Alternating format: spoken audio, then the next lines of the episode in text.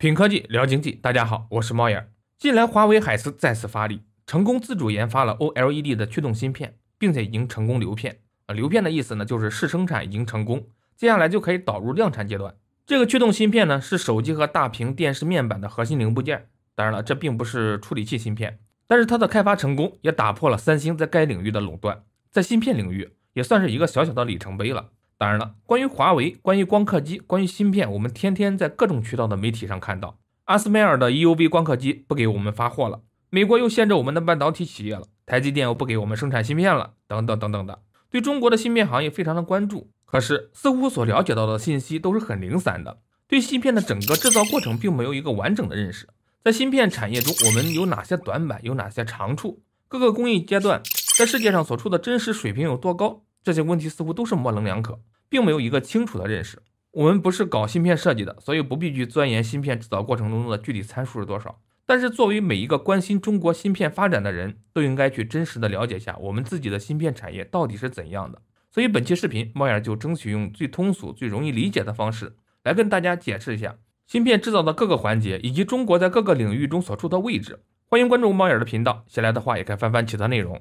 我们先来看一下芯片制造的流程。大致可以分为硅片制造、芯片制造和封装测试三个阶段。在这里呢，我们只从大类上来看啊，如果要细分的话，里边有成千上万道工序。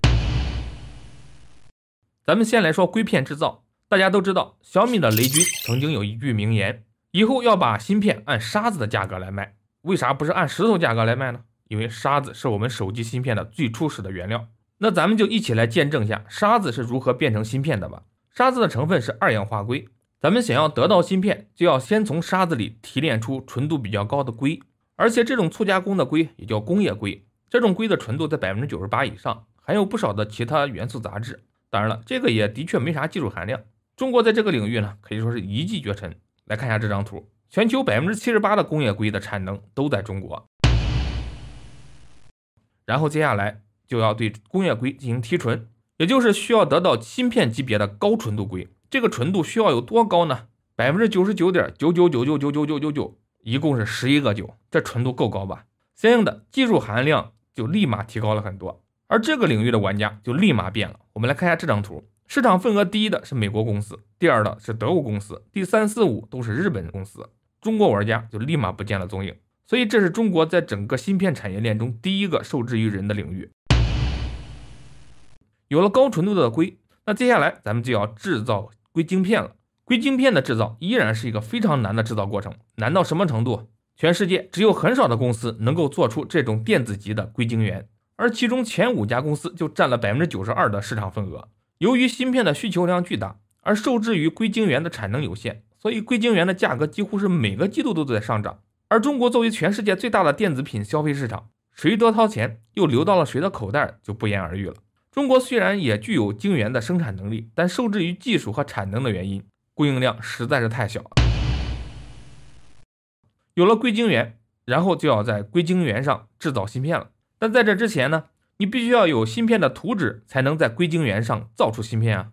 那就需要有芯片的设计能力。而在全球芯片设计的产业分布上，美国的芯片设计独占半边天。大家熟悉的高通、博通、英伟达都是这类公司。当然，中国也有一席之地。比如我们开头所提到的华为海思，其设计的麒麟芯片可以称得上是全球顶级的手机芯片了。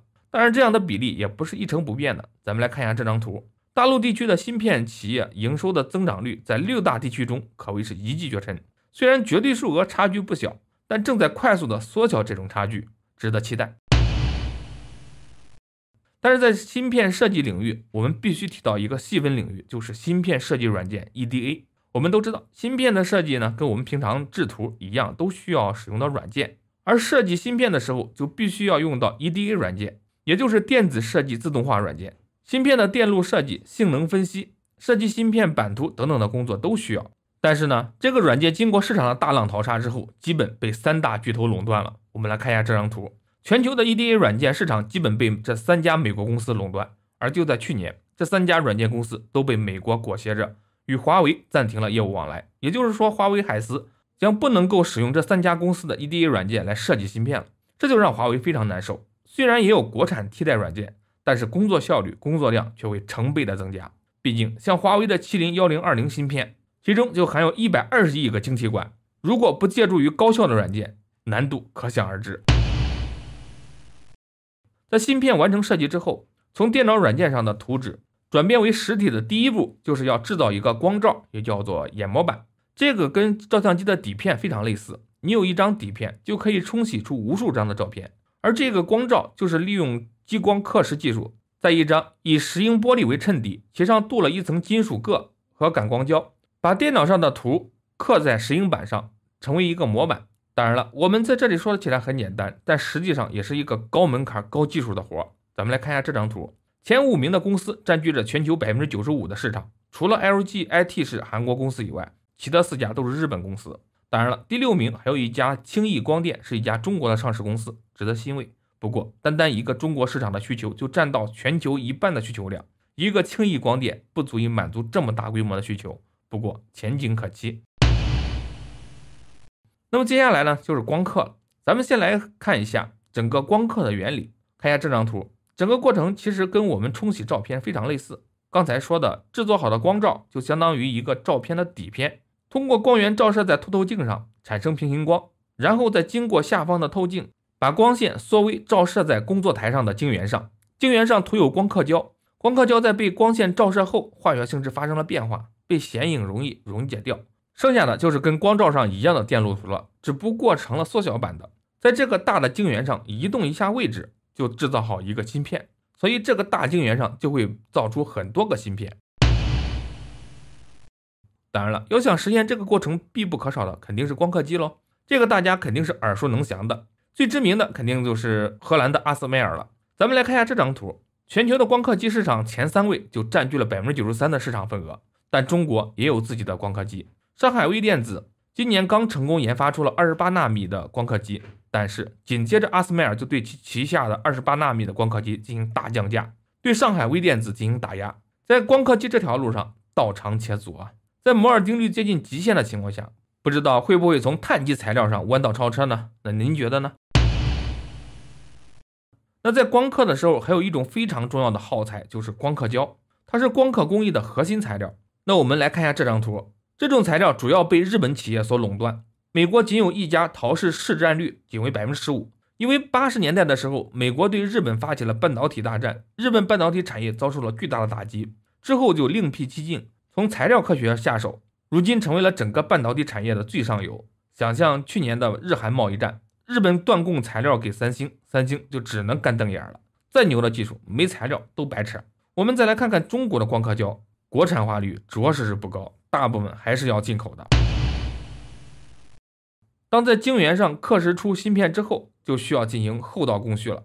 首先要拿到封测场进行封装和测试。封装就是把一个大晶圆上的一个个的小芯片切割下来，然后进行电镀、接通信号等等的操作，使其具有各种功能。最终的产品就是我们手机里处理器的样子了。然后就是测试，测试电流、散热、线路连通性等等的这些功能，把不合格的产品给筛选出来。当然了，这个封装和测试的技术含量似乎的确是没有制造难度那么高，这个领域的中国玩家也就多了起来。除了一个安靠是来自美国，其他的基本都是台湾地区和大陆地区的封测厂。当然，从一粒沙子变成一个芯片，整个过程是极其复杂的，里边所涉及到的设备更是数不胜数。猫眼也只是从整个流程中摘取了几个有代表性的说下，有不到之处，敬请谅解。那您的印象中？感觉中国的半导体行业在世界上处于一个什么样的水平呢？